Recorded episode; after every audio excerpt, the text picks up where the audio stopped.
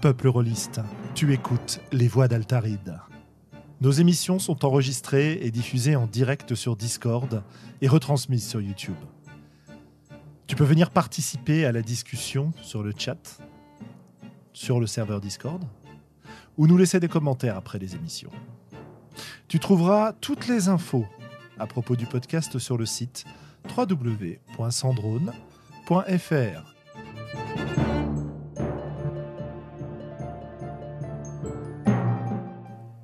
Bonne écoute.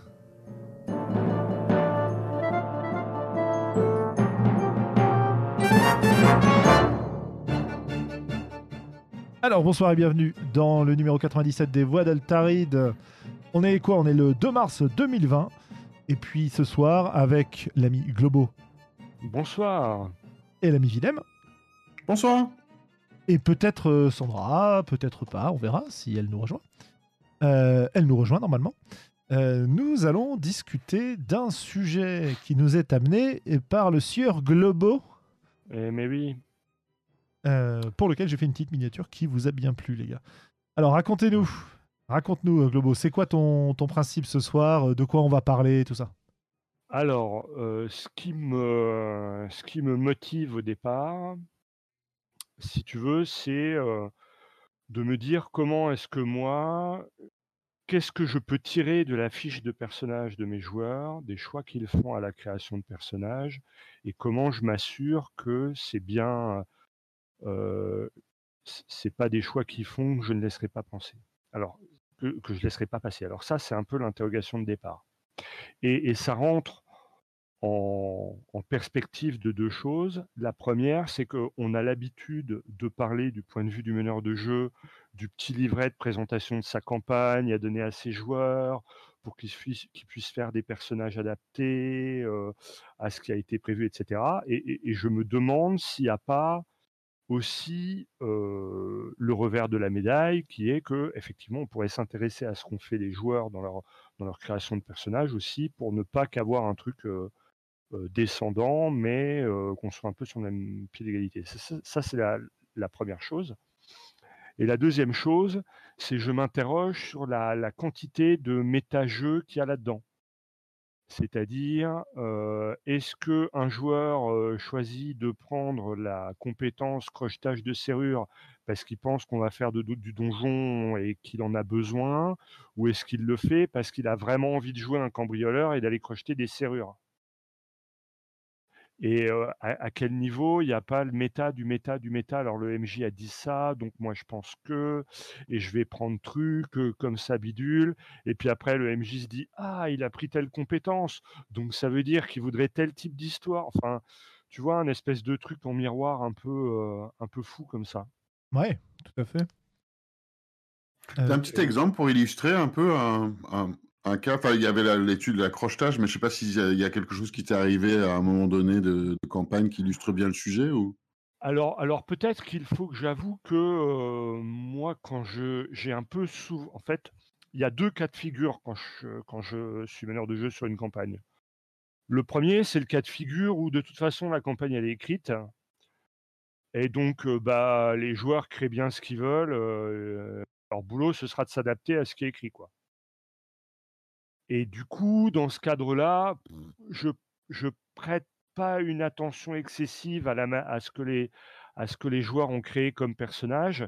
Je m'attache juste à m'assurer que ce qu'ils ont créé ne ne va pas, casser, ou ou mettre à mal la campagne qui était prévue, si tu veux. Et puis, il y a quand on joue émergent où là, de toute façon, il y a pas de scénario, donc ça sert à rien de leur de leur mettre la pression.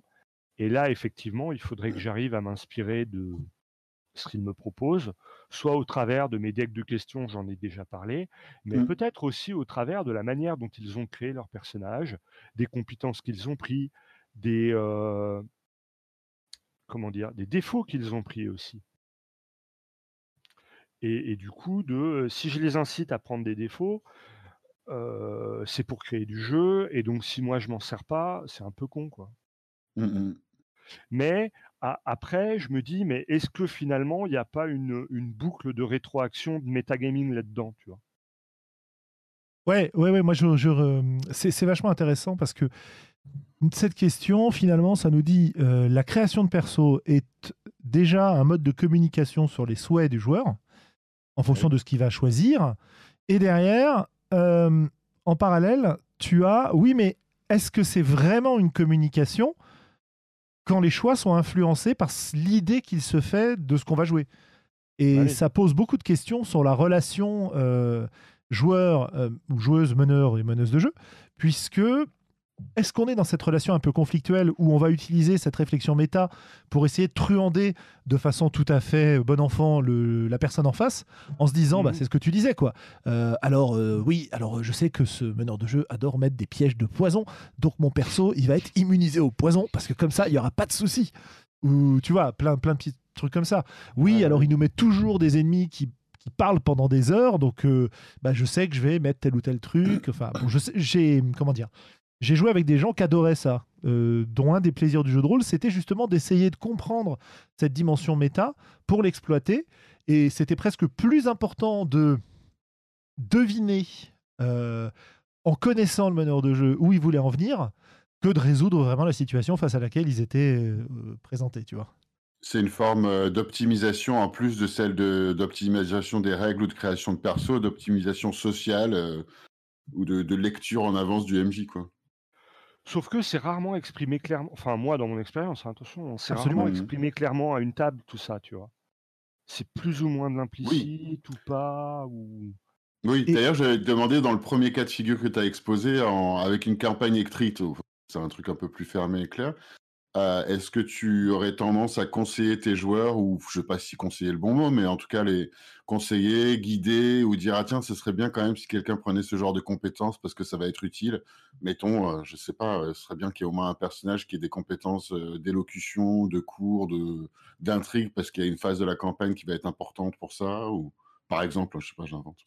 Ouais, alors j'ai j'ai un, exemple à proposer justement. Mmh, mmh, mmh. Cette année, j'ai commencé une campagne euh, Donjons et Dragons euh, de niveau 10 qui s'appelle Curse of Rustloff Keep en anglais. Et c'est un espèce de donjon vivant avec des équipes, j'en ai déjà parlé, hein, des équipes d'aventuriers qui vont se tirer la bourre dans le donjon, rentrer en concurrence, etc. Et j'ai dit à mes joueurs, ben, parlez-moi de votre personnage, vous êtes niveau 10, donc vous êtes un peu installé, vous êtes, vous êtes quand même des, des gens qui ont du du poids dans l'univers connu, donc parlez-moi de ça. Et surtout, expliquez-moi pourquoi vous, alliez, vous, iriez vous mettre en danger euh, dans, un, dans un truc aussi, euh, aussi improbable qu'un donjon comme ça, tu vois. Et moi, il me faut une, une raison forte pour que votre personnage euh, choisissent d'aller faire ce donjon, choisissent d'y retourner, euh, et même quand ça se passera mal, euh, qu'ils se disent pas juste Ouh là là, ça craint, je prends du recul et, j'y vais plus. quoi. Et mes joueurs ont eu beaucoup de mal. Du mal à trouver des raisons pour lesquelles ils voulaient y aller Qui, sont, qui soient de leur BG du coup bah, Alors ils m'ont trouvé des raisons, mais des raisons que moi je trouvais parfois impliquantes, mais pas toujours. Ok tu vois, que, je prenais parfois pour des raisons prétextes pour faire plaisir au MJ. Donc ça, c'est une partie de la réponse que je te fais. L'autre partie de la réponse est que depuis quand même pas mal de temps, hein, quand une campagne est écrite, on donne généralement un petit livret réservé aux joueurs qui va présenter l'univers, présenter les, les, les tropes, et, comment il pourrait être exploité, et donc quel type de personnage pourrait être intéressant, quelle ambiance on va retrouver, ce qui va se passer, etc. Et donc même, même quand je ne fais pas une campagne écrite, euh, j'ai tendance à faire euh, au moins une feuille à quatre où euh, j'explique à mes joueurs, bon, on se met bien d'accord, on va jouer un peu ce genre de truc, dans telle ambiance, bah, le contrat social en somme quelque part. Donc ça, ça, mais, mais c'est, je trouve ça assez descendant. Et justement, je me demandais, est-ce que les, euh, est-ce que les joueurs, ils n'ont pas du, tu vois, du, retour à nous faire aussi? Parce que c'est, rarement explicite, et la, seule chose d'explicite que font les joueurs, en fait, en début de partie, bah, c'est de créer un personnage. Tout fait. Oui. Et donc peut-être qu'on peut commencer par, euh, par parler de cet aspect-là, c'est-à-dire qu'est-ce qu'on dit quand on crée un personnage? Parce que Voilà, là, là, on est parti dans, on est parti dans la, le paradigme Ouais. euh, joueuse MJ, mais Ouais. euh, évidemment, ça fonctionne aussi quand on est quand on n'a pas de MJ ou quand on est tous MJ pour faire plaisir à, à Christophe euh, qui nous regarde, enfin qui nous écoute. Ouais. Je suis sûr qu'il nous regarde, il a des photos et tout chez nous. Enfin bref. Euh, Qu'est-ce que je veux dire? Au lieu de dire des bêtises. Euh, Oui, oui, donc Oui, tous euh, tous MJ. euh, CMJ. ouais, euh, c'est-à-dire que, ou qu'est-ce qu'on dit aux autres personnes qui participent à la partie autour de nous? Et C'est-à-dire que, sûr. Bah voilà, quand on va mettre une compétence particulière, enfin là on parle de compétences, donc restons dans le paradigme compétences, mais il est bien évident que quand je dis compétence, ça peut être élément de background, ça peut être un trait du personnage, ça peut être Voilà. je sais pas, un objet particulier qu'on met en avant dans tout sa description, un concept, etc. etc. Si, Mhm. euh, si à chaque fois que je décris mon personnage, je décris une amulette qu'il porte, c'est qu'il y a une histoire souvent derrière cette amulette. C'est que je suis en train de communiquer euh, quelque chose aux autres personnes à la table, que j'ai envie qu'ils s'en saisissent. Quand je vais inscrire un truc sur ma feuille de perso, est-ce que c'est la même chose? Est-ce que c'est la même démarche? Est-ce que si je choisis de, je sais pas, euh, je disais en rigolant euh, euh, sur Twitter, la compétence macramé pour mon perso Cthulhu, qu'est-ce que je suis en train d'expliquer? Est-ce que je suis en train de dire que j'ai pas envie de jouer à Cthulhu Ou est-ce que je suis en train, je sais pas quoi. Mais, mais tout à fait. Ou que j'ai envie de jouer Cthulhu en version Mamie, et on discute, et Miss Marple, tu vois? Est-ce que Ouais. j'ai envie de faire du Cthulhu Miss Marple quand je prends la, la compétence macramé Bah, en fait, Guillaume là qui nous dit mon, mon dernier perso Cthulhu était une brute en histoire de l'art et en dessin. Ça dépend vraiment ce que tu recherches. Pour moi, le- il y a, il y a un premier message basique qui est quelles sont tes attentes de jeu? La personne qui va jouer à Cthulhu et qui va te mettre un score de brut en bibliothèque, euh, qui va euh, te mettre un score de brut en, en trouver objet caché, c'est quelqu'un qui visiblement connaît le jeu, connaît le système et a envie de gagner. Ça ne veut pas dire qu'il n'a pas envie de jouer un perso à côté, qu'il n'a pas envie de mettre des points dans d'autres compétences, qu'il n'a pas envie d'exprimer son perso d'une autre manière. Mais ça veut dire Mhm. que sa priorité ici, son plaisir de jeu probablement, vient du fait d'explorer le mystère qui lui sera proposé dans le scénario et probablement d'en triompher, ou en tout cas de pas être bloqué par des jets de dés ratés, quoi. Ouais. La personne qui, au contraire, va te mettre euh, beaucoup en histoire de l'art et euh, c'est quoi et en dessin, par exemple, pour citer l'exemple, tu peux, tu peux le voir de deux façons. Tu peux le voir d'une façon qui te dit bon, bah voilà, cette personne-là, elle a envie vraiment de jouer son personnage confronté au mythe de Cthulhu, quelqu'un de, entre guillemets, normal, qui va devenir petit à petit fou, qui va devenir. euh, Enfin, qui va être, euh, en gros, passé dans le, le, le- le mixeur de l'histoire, quoi, Mhm. si j'ose dire. Enfin, ce sera plus à sombre, peut-être, le mixeur que Cthulhu, mais voilà, vous m'avez compris. Euh, mais on peut aussi y voir quelqu'un qui dit non mais moi j'ai pas envie de jouer le jeu de l'enquête quoi j'ai pas envie de jouer à ce jeu là Eh oui. donc euh, comment est-ce qu'on comprend ça? Bah, Ou c'est- alors, tu c'est. Pardon, Vas-y. Non, Alors, c'est- moi, c'est- c'est- Moi, je me tais. C'est marrant, Xavier, parce que tu, tu- ça, me, fait- ça me fait penser euh, sur le, le, le- le point de. Je sais pas co- comment tu l'as exprimé, le espèce de circuit de méta, quoi, parce que c'est intimement lié à la présentation de la campagne ou à la présentation de la partie, potentiellement par le MJ. Et, Euh, et peut-être de sa réputation, MJ.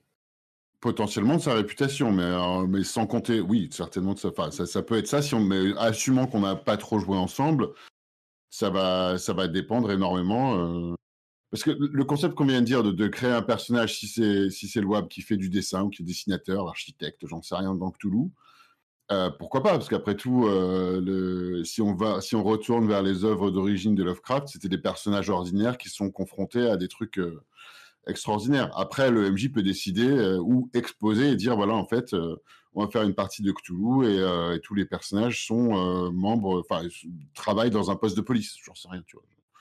Hmm. Pour dire, ou, ou dans un journal en particulier. Donc, mais dans ce cas-là, il y a quelque chose qui a été exposé ou, ou dit ou déclaré par le MJ pour donner un petit peu de cadre. Peut-être. Il y a une pause dans la discussion donc j'en profite pour souhaiter Mhm. bonsoir à Sandra Bonsoir, Sandra. bonsoir. Bonsoir Sandra. Bonsoir. Voilà. Bonsoir, bonsoir. Euh, n'hésite pas à, nous interrompre, à prendre la parole. Il suffit de euh. parler de Cthulhu hein, et puis Sandra, elle arrive. hein. Voilà. Ah bah, c'est ça, hein. Summon Sandra.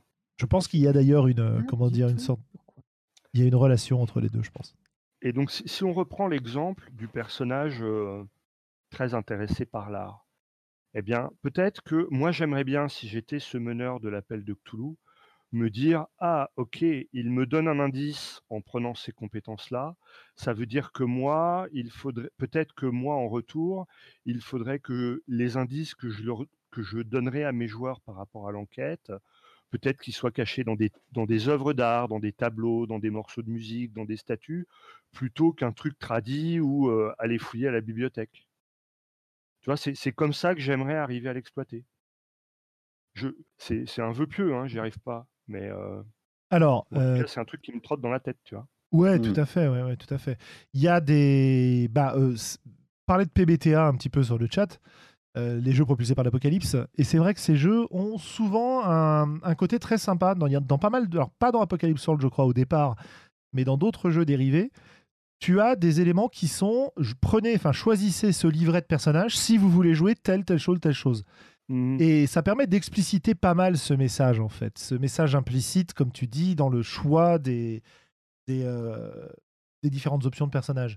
Parce que il faut bien voir que quand tu es en train de créer un perso dans un jeu de rôle qui te demande euh, un aspect technique dans ta création, un peu dans les autres aussi, mais c'est peut-être pas aussi prononcé, tu as une, euh, une espèce de tension entre est-ce que mon personnage va être efficace Mhm.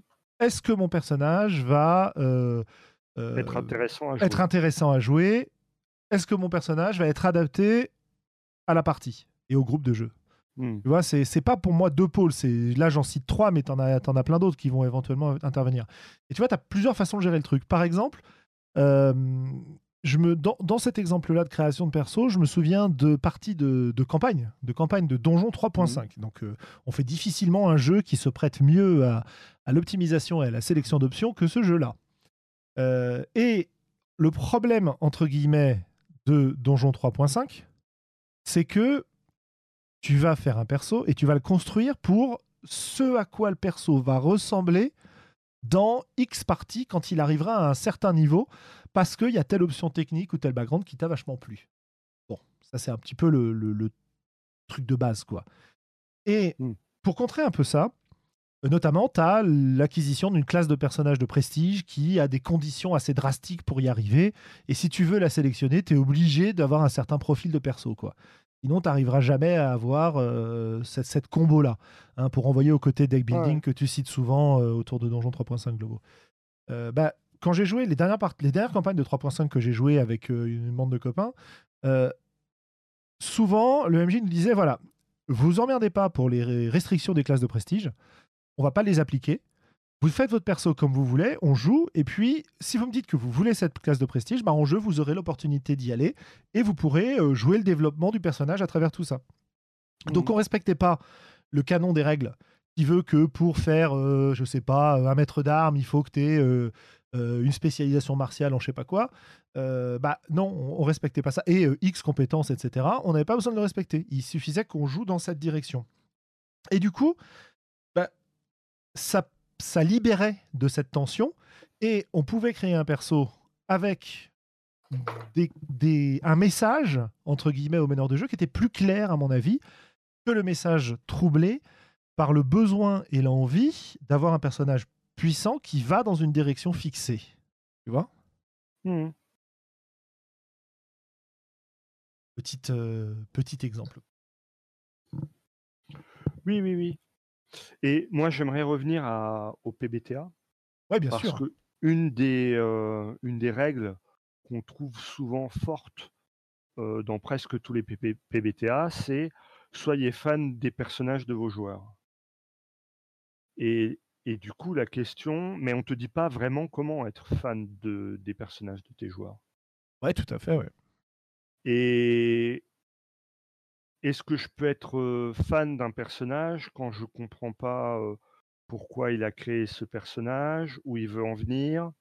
Est-ce que je lui demande mais ça casse le fun? Est-ce que je fais du méta autour de ça? Au risque de me planter? Par rapport à l'attente du joueur? Est-ce qu'il a juste, rempli des trucs pour me faire plaisir? Tu vois? C'est des tout ça, c'est des questions, quoi. Parce que tu as beau avoir un livret, un livret, il va donner une couleur, il va il va garantir une certaine couleur au au personnage.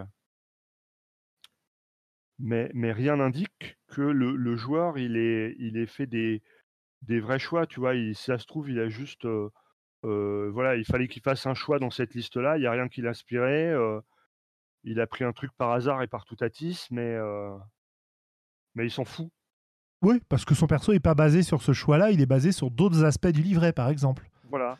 Parce que le look du livret lui a plu, parce que enfin, tu as plein de as plein de façons de voir. Mais mais du coup, est-ce qu'il faut, est-ce qu'il faut creuser le truc? Est-ce qu'il faut lui demander? Est-ce qu'il faut être dans l'implicite, dans l'explicite, dans ce truc-là, tu vois?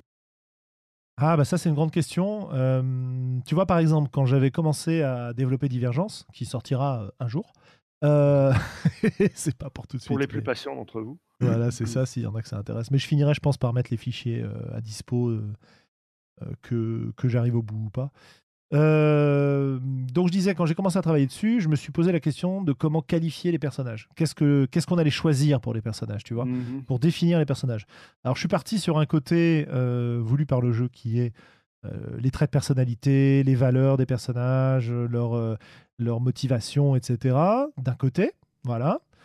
ce qui quand même est assez explicite sur qu'est-ce que tu veux jouer avec ton personnage. Bien sûr. Et même si c'est pas 100% le cas, parce que parfois tu as des choix qui sont faits un peu par défaut, ou parce que euh, justement t'as pas envie de jouer autre chose, plutôt qu'avoir envie de jouer ça, tu vois. Par exemple, t'as pas, mmh. pas envie de jouer un perso peureux, t'as pas spécialement envie de le jouer courageux, mais tu vas le mettre quand même courageux pour que, bon bah voilà, euh, le message qui en sort, c'est quand même qu'il est courageux, quoi. Alors qu'en fait, t'as pas spécialement envie de jouer un courageux, t'as juste pas envie de jouer un peureux. Bon, c'est, tu vois, c'est une chose. Et deuxièmement, euh, quand je me suis posé la question de savoir, ça c'était pour un peu la personnalité des persos. Et deuxièmement, je me suis posé la question, qu'est-ce que savent faire les persos? Bon, le contexte veut que parler de compétences, ça avait pas trop de sens, mais j'en suis quand même arrivé à quelque chose qui ressemble, hein, qui sont de ce que j'ai appelé des intérêts. Et comme c'est des intérêts, c'est-à-dire ce à quoi c'est intéressé le personnage dans un contexte où il peut télécharger la compétence dans sa tête quand il en a envie, donc ce, ce à quoi il s'intéresse, et bah du coup, le problème c'est que tu te retrouves avec des intérêts qui potentiellement n'ont rien à voir avec ce qui va se passer dans la partie. Eh ben oui. Tu vois, euh, je, je, je, je, suis un expert en civilisation extraterrestre. Euh, hmm. Ok, très bien. Qu'est-ce que ça veut dire pour ma partie Et donc c'est un truc que j'ai formalisé complètement dans les règles depuis le début, qui est à partir du moment où un joueur choisit un intérêt, sachant que les joueurs n'ont pas 50 000 intérêts à choisir hein, pour leur personnage, eh bien, je m'engage en tant que meneur de jeu à ce que ça intervienne dans la partie. T'as choisi euh, expert en civilisation extraterrestre? Ok, il y aura une civilisation extraterrestre, euh, ou au moins des ruines, ou au moins quelque chose. T'as choisi euh, gourmet exceptionnel, spécialiste en cuisine Bon, bah, il y aura. Je vais trouver un moyen pour que il y aura de la cuisine, qui est de la cuisine dans la, dans la partie et qu'elle ait une importance, si tu veux. Euh, alors, il y a un petit jeu aussi de savoir euh, les joueurs qui vont euh, pousser le challenge en disant Bon, je vais prendre un truc, je sais pas du tout à quoi ça va servir, mais le MJ m'a dit que ça allait fonctionner et que ça allait être abordé pendant la partie, donc j'aurai l'occasion de l'utiliser. D'accord? Donc, c'est un petit peu. c'est un petit peu. comment dire? Bah, C'est une approche en tout cas qui explicite le, phénomène complètement, tu vois? Il y a plein de jeux où les règles sont pas faites pour expliciter quoi. Parce que si je reprends un petit peu ce que tu dis, moi je connais un certain nombre de joueurs qui font des choix qui sont sous-optimaux, mais qui les font parce que ça correspond vraiment à l'image qu'ils se font de leur personnage. Et ils estiment que même si ça les oblige à sacrifier une partie de leur potentiel tactique ou narratif, même s'ils savent que ce qu'ils choisissent, ils ne s'en serviront pas.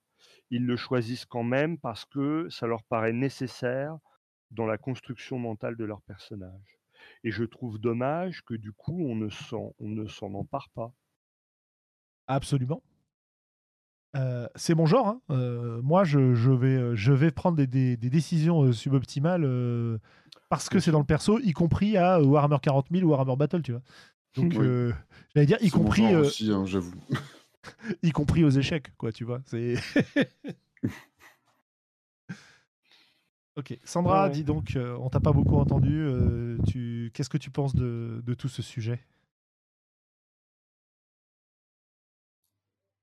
J'ai vu les objections dans le, mais c'était plus en rapport avec le. Ah ben laisse-la parler. Laisse, la pardon, pardon, pardon. Non, je rejoins totalement quand vous dites que si le, perso a une compétence, alors cette compétence doit euh, servir au cours de la campagne ou du jeu. C'est pas tout forcément pratique à utiliser, mais euh, ça date déjà d'un moment où on considère que les compétences doivent être utiles. C'est le Kriegspiel prenait déjà ça en compte, et ça date. Et des persos, euh, on peut toujours, toujours, toujours les optimiser, même avec des compétences débiles comme cuisinier. Mmh Attention, le mot d'optimisation a été lâché. On ne va pas retenir Sandra. Je serai le meilleur cuisinier du monde. Et quand on dit optimiser, est-ce que parce qu'il y a évidemment une manière d'optimiser juste en essayant d'être le plus, je sais pas, avoir des combos qui fonctionnent, le plus puissant, le plus fort en combat, euh, etc. Mais tout dépend du cadre et du contrat social présenté en même temps. Je dis présenté, c'est pas forcément présenté, mais euh, pour revenir à mon exemple précédent, euh, si, fais une, campagne de, si j'ai dit ok, on va faire une campagne de Cthulhu où vous êtes tous euh, employés d'une station de police, tout le monde peut avoir une idée de ce que ça veut dire de faire un personnage optimisé là-dedans jusqu'au moment où en fait le scénario s'avère que c'est un truc qui est dans la cuisine. J'en sais rien, je dis n'importe quoi là, mais mmh je sais pas, juste pour faire réagir. ouais, non mais c'est des, des vraies interrogations. Il, fut un temps aussi où moi, dans les, dans les parties que je faisais quand on jouait à, quand j'étais plus jeune et qu'on faisait du, du Donjon et Dragon à assez haut niveau, et avec un petit peu de, PVP. Et, du coup, la, description de nos personnages en début de, en début de séance ou de scénario était très important parce que tu allais essayer de deviner quelles options avaient été, euh, été prises par tel personnage, du coup, quelles seraient ses forces et ses faiblesses, qu'est-ce qu'il risquait de faire, en quoi il pouvait être dangereux, etc. etc., etc. Et du coup, ça avait une, grande importance pour tout le monde à la table et tout le monde était très attentif. Et j'ai remarqué que dans d'autres campagnes où il n'y avait pas cette contrainte de alors attention, observons-le bien pour voir de quoi il est capable au cas où il se retourne contre nous, etc. Eh bien, il, pouvait arriver que en fait tout le monde se désintéresse de la description, à part le type qui l'a fait qui se fait plaisir, que les autres profitent de ce moment-là pour réviser leur liste de sorts ou, que sais-je. Alors que, eh bien, je rejoins ce que tu disais, Julien. Encore une fois, dans l'idéal, j'aimerais, moi, autant en tant que joueur qu'en tant que meneur, eh bien, peut-être que je pourrais m'appuyer sur cette description. De même que je, pourrais m'appuyer sur ces choix tactiques de d'avantages, de désavantages ou de compétences. Et je m'aperçois que dans ma pratique, eh bien, euh, je, c'est pas vraiment le cas. Mmh ouais, tout à fait. Ouais. Qu'est-ce qu'on, comment dire? Il y, a, quelque chose que j'aime bien faire et que j'ai testé et qui va bien fonctionner euh, avec mes joueurs pour qu'ils s'intéressent aux autres. Je ne sais pas si vous avez vu le film, euh, comment il s'appelle en français? Angle d'attaque. Mmh c'est, Pas du tout. Non. C'est un site qui, qui, doit avoir une dizaine d'années, euh, ce film. C'est euh, des agents secrets, euh, il y a un coup de feu. Et on, reconstitue ce qui s'est passé dans les 15 minutes avant le coup de feu, selon le point de vue de chacune des personnes. Bah, en faisant ça, en fait, tu permets, en mettant une, une action ou un front, et tu laisses tes joueurs, chacun à leur tour, donner leur point de vue ou autre tu, vas vite te rendre compte que tous les autres écoutent ce que les autres vont dire pour essayer de remettre en forme ce qui s'est passé et d'essayer de trouver la vérité, telle, pas forcément telle qu'elle est, mais la vérité qui fait que tout est cohérent dans ce qu'ils trouvent comme indice ou comme information. Ils vont chercher naturellement une cohérence. Oh mon dieu, le docteur vient chercher Sandra. Euh, c'est- Oui. Pardon, c'est mon téléphone. non, non, c'est le docteur, c'est le Tardis qui est arrivé chez toi. Euh, Ok, bah reprends si tu n'avais pas terminé. Ou si tu avais terminé.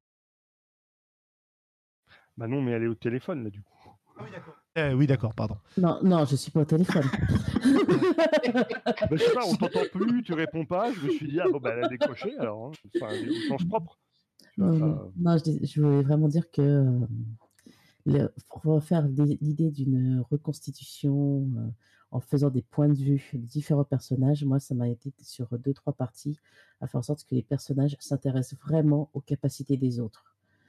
Pour, Ouais. ah, lui, eh bien, il a repéré cet indice parce que, bah, par exemple, c'est le cuisinier du groupe, donc forcément, euh, l'odeur, essayer d'identifier euh, l'odeur euh, de nourriture qui est autour de lui sur la farine. Elle, c'est la peintre, euh, c'est la lumière de la scène qui est la mise en valeur. Et chaque perso euh, a sa petite capacité, son petit truc euh, qu'il est mis en valeur pour, euh, au final, que ça roule et se générer ça. Je pense vraiment que les mettre ensemble, tu peux générer des, mini-héros parce que c'est pas leur mini moment de gloire, c'est tous ensemble, ils vont contribuer au moment de gloire du groupe.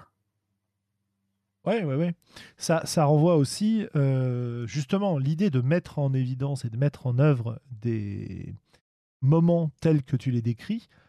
Ça implique de, bon, d'une part, faire attention les uns aux autres à la table, peut-être, mais ça implique que quand le meneur de jeu ou la personne qui autorise un personnage à exister dans la partie, que ce soit le reste du groupe en disant OK, c'est OK, vas-y, joue ça, il n'y a pas de souci, ou que ce soit un meneur de jeu qui contrôle sa campagne, euh, ou sa partie one shot, euh, ça, implique d'avoir, comment dire, d'accepter finalement de faire intervenir ce que la personne a choisi. Et j'ai l'impression que c'est pas toujours le cas. Moi, je me souviens quand même de plein de parties où j'avais des, des personnes un peu, euh, et dire pénibles. Du point de vue du meneur de jeu qui veut organiser sa partie, c'était un peu pénible. Des joueurs chiants, de Ouais, tu vois, celui qui veut jouer un ninja alors que tu t'es en train de jouer, euh, je sais pas, dans Grèce antique, tu vois. Mmh. Euh, ouais, moi j'aurais bien joué un ninja. Euh, Oui, non, mais tu comprends, il n'y a pas trop de ninja. Ouais, mais je peux faire un, je sais pas, euh, un, un voleur euh, qui, se, qui, se- qui, qui se met un, un capuchon La noir sur la tête. euh, de euh, l'empereur. bon. Police secrète Ouais, mais- de la République d'Athènes. Voilà, tu vois. Là, Et- si tu veux, on est ouvertement dans le problème de contrat social. Je veux dire, il faut, Oui, oui, non, mais- il faut qu'on discute de ce à quoi on parle. Ah, point. absolument. Mais du coup, qu'est-ce qui se passait?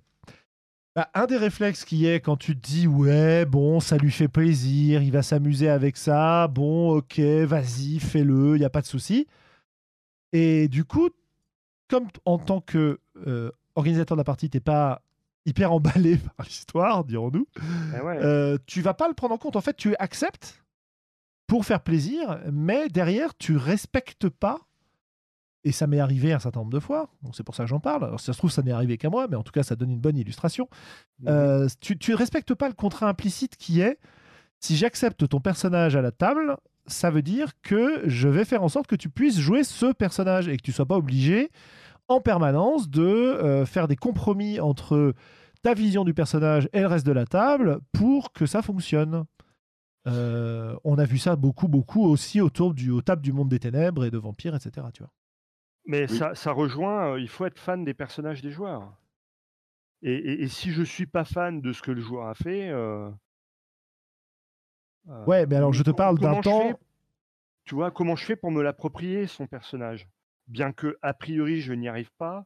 À quel détail je. Qu'est-ce que je négocie, qu'est-ce que je négocie dans la création avec lui Comment je négocie le truc? Est-ce que je fais le facho en lui disant non, il n'y a pas de ninja dans mon. Plutôt mourir que d'accepter des ninjas dans ma partie? Et puis pourquoi ne pas simplement lui demander euh, est-ce que tu penses que ton personnage est cohérent avec le reste du groupe? Qu'est-ce que ton personnage a tel qu'il est construit Qu'est-ce que ton personnage a à faire dans ce groupe? Euh, bah, il est vachement discret. Et tu es un ninja. En quoi des bûcherons sont intéressés par un ninja? Ils sont super intéressés par un ninja parce que déjà je me cache dans les arbres, donc c'est comme ça qu'on s'est rencontrés. Et euh, ensuite, euh, bah, ça les intéresse vachement d'avoir un ninja parce que comme ça ils peuvent repérer à distance les arbres à abattre et savoir s'il y a des animaux sauvages dans la forêt. Et en fait, ils m'ont recueilli alors que j'étais euh, échoué sur une plage Mm. et depuis on, on a vécu plein de trucs ensemble. Et donc c'est tout à fait logique que mon perso soit avec eux. Dans ce cas, tu n'es plus un ninja, tu es un bûcheron qui s'est grimpé à des arbres. Donc tu es un bûcheron. Ah non, je suis un ninja parce que j'ai été élevé en tant que ninja pendant quand même 14 ans avant de, de prendre la mer et de, de me rebeller contre euh, ma famille. euh. Sauf que tu n'es plus un ninja, tu es un bûcheron qui regarde des écureuils sauter d'arbre en arbre. Ouais, bah je joue pas avec toi. Bah oui, oui. Ouais, parce que là, tu étais quand même en train de. Enfin, c'est rigolo. Tu étais justement en train de de- d'illustrer ce que Globo a dit, c'est-à-dire, bah, grosso modo, je te dis non, quoi. Exactement. Mais- Exactement. Et Et en tant que joueur, et en tant que joueur d'ailleurs, et en tant que joueur, je serais là. Non, mais attends, je vais t'expliquer trois fois ce que c'est mon personnage. Tu comprends pas ou tu t'es en train de me. Si tu me dis non, vas-y. Hein. euh. Ah non, moi je, moi, je dis, je, je, dis- je ne dis pas non. Je demande si c'est cohérent. T'es sûr que c'est vraiment cohérent? T'es sûr, sûr, sûr, sûr? Et Non, oui, non, non, non, non, t'étais en train de dire non. Pourquoi est-ce que oh, il y a des joueurs pour qui euh, parfois ça m'importe peu que ce soit cohérent. Je dis, je- je- je- c'est cohérent avec le BG que je viens d'inventer, au moins. Mais après, si c'est pas, si ça correspond pas à ta partie, tu vois, bon bah dis-moi, tu vois, c'est pas, grave. Vous jouez tous des, hommes- des lapins dans Bunnies and Burrows. Expliquez-moi comment un ninja arrive là. C'est un Mais- ninja lapin. C'est- voilà. Un lièvre qui a été élevé. euh, élevé c'est un lapin noir. c'est un lapin noir. Non, non, mais que, le- que les choses soient claires. C'est tout à fait, pour moi, euh, c'est tout à fait sain, clair, net de dire, euh, bah non, en fait, euh, dans cette partie-là, tu peux pas jouer un ninja. Parce Oui, que oui. Ça, ça colle pas avec ce qu'on veut jouer, ça colle pas avec l'ambiance. On a beau se creuser la tête, on n'arrive pas à trouver comment on peut intégrer un ninja dans notre histoire. Donc, finalement, bah, euh, bah non, non, non. Et puis de toute façon, les ninjas, ça n'existe pas, c'est des paysans en pyjama noir. Mm. Euh, mais euh, donc bon, voilà. hein. C'est Bon, après, c'est- il y a c'est- c'est toujours ok. le- le- il y a potentiellement la ligne de question qui peut être autour de. euh, attends, si, si- il n'y a, il y a pas de ninja. Par contre, peut-être dis-moi un peu plus sur ce que tu as comme idée de jeu, quel genre de personnage tu veux jouer. On, va, on peut trouver ensemble un concept qui colle avec la partie, qui colle avec ce que tu Bien veux. Est-ce que tu veux être euh, super rapide et très agile et pouvoir attaquer les gens par derrière? C'est quoi que tu cherches exactement? Ouais, mais là, tu risques d'avoir un, tu risques d'avoir un joueur qui va te faire un ninja, mais en fait, personne ne saurait que c'est un ninja à part lui. C'est Et, possible. euh, Et donc, ce sera un ninja hyper discret et C'est possible. Après, euh, à voir, est-ce que ça correspond ou est-ce que ça peut matcher ou pas, quoi. bien sûr. Le, le corollaire de ce truc-là, si tu veux, c'est euh, typiquement le, le meneur de jeu qui me dit alors moi, dans cette campagne, j'accepte pas tel type de pouvoir ou tel type de personnage, sauf, et c'est là qu'il commet l'erreur, si tu me trouves un bon BG. bah, je Eh ben, crois qu'on a prouvé que. Eh ben moi j'ai prouvé des centaines de milliards de fois que je suis toujours capable de trouver un truc suffisamment tordu mais qui paraisse, raisonnable pour justifier d'à peu près tout et n'importe quoi. Et, du coup, eh ben, le meneur de jeu qui voulait pas accepter tel truc et qui voulait pas passer pour un MJ nazi se retrouve bien pris au piège puisque il est plus ou moins contraint d'accepter un truc qu'il voulait pas, mais, mais finalement tu, tu as rempli la clause qu'il t'imposait, donc et on s'éloigne complètement de, de ce qui me paraissait en jeu de rôle, c'est-à-dire d'une vraie communication pour qu'on arrive tous les deux à se mettre d'accord sur le moi je crée un personnage qui va faire rêver mon meneur de jeu et en retour lui il s'engage à créer un monde qui va me faire rêver au travers de ce personnage là en, en l'utilisant pleinement. Complètement. J'ai une question. Est-ce que c'est c'est un truc qui me venait à l'esprit pendant qu'on discutait Est-ce que c'est en regardant aussi le chat en même temps euh, la conversation qu'on est en train d'avoir Est-ce que c'est vraiment courant et commun? Parce que j'ai une impression que quand même pour beaucoup beaucoup de joueurs, c'est pas très commun de réfléchir à ce à, à- autant au, au BG du personnage. quoi. J'ai l'impression qu'il y a juste beaucoup de gens qui font un perso puis on va jouer sans, sans trop y réfléchir. Que si le jeu lui posait des questions sur les motivations du personnage, ce serait presque ça en serait presque étonnant. Bah oui, parce que J'exagère peut-être, hein, mais euh, je sais pas. non, mais je, bah, moi, j'ai une réponse qui vaut ce qu'elle vaut hein, à Mhm. ton interrogation. C'est que on a tellement habitué les gens à jouer des scénarios qui sont Oui. préécrits et donc et qui sont préécrits pour être tellement génériques que peu importe le personnage que que tu rentres dedans et donc on se retrouve avec des MJ qui disent oui oui oui fais donc ça très bien et puis on commence à jouer et finalement ton personnage eh ben il est pas là comme un cheveu sur la soupe mais presque Mm. et de toute façon, on n'en tient pas compte, ni de son BG, ni de ses choix de, de compétences tactiques. Et puis, euh, et puis à l'arrivée, euh, tout le monde s'en contente et euh, éventuellement le, le scénario sera soit intéressant, soit bien mené et on aura quand même passé une bonne soirée. Ouais, mais et petit à petit, coup, on a- tu vois, petit à petit, on dresse Oui. nos joueurs à considérer que, bon, finalement, choisis ce que tu veux, on s'en fout de toute façon.